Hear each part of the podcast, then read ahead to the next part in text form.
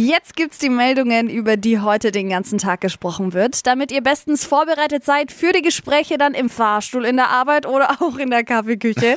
Ein Spezialservice der Flo Kerschner Show. Die drei Dinge, von denen wir der Meinung sind, dass ihr sie heute Morgen eigentlich wissen solltet.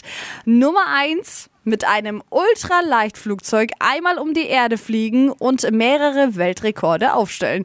Klingt irgendwie äh, nach Hollywood, kann man aber mal machen. Der 17-jährige Mac Rutherford hat das jetzt gemacht. Richtig krass. In Sofia in Bulgarien ist er da gelandet und das war seine letzte Etappe. Gut 54.000 Kilometer hat er da zurückgelegt und ist damit der jüngste Mensch, der alleine in einem Flugzeug den Globus umrundet hat. Richtig cool. Das hat jetzt der Verlag vom Guinness Buch der Rekorde schon bestätigt.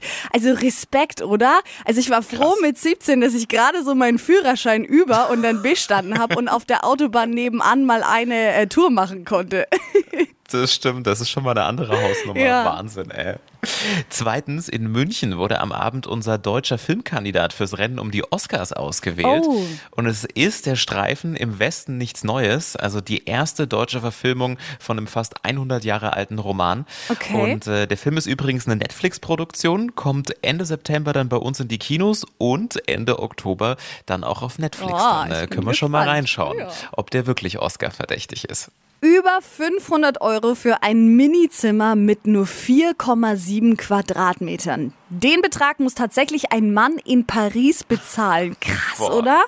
Das ist Richtig echt übel. heftig. Jetzt geht die Stadt dagegen vor, denn die sagt, das ist gesetzeswidrig und die Wohnung oder eher Abstellkammer ist unbewohnbar.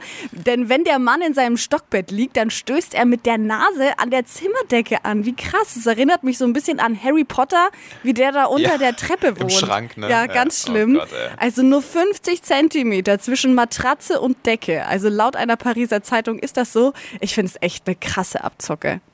Das waren sie, die drei Dinge, von denen wir der Meinung sind, dass ihr sie heute Morgen eigentlich wissen solltet. Ein Service eurer Flo Kerschner Show.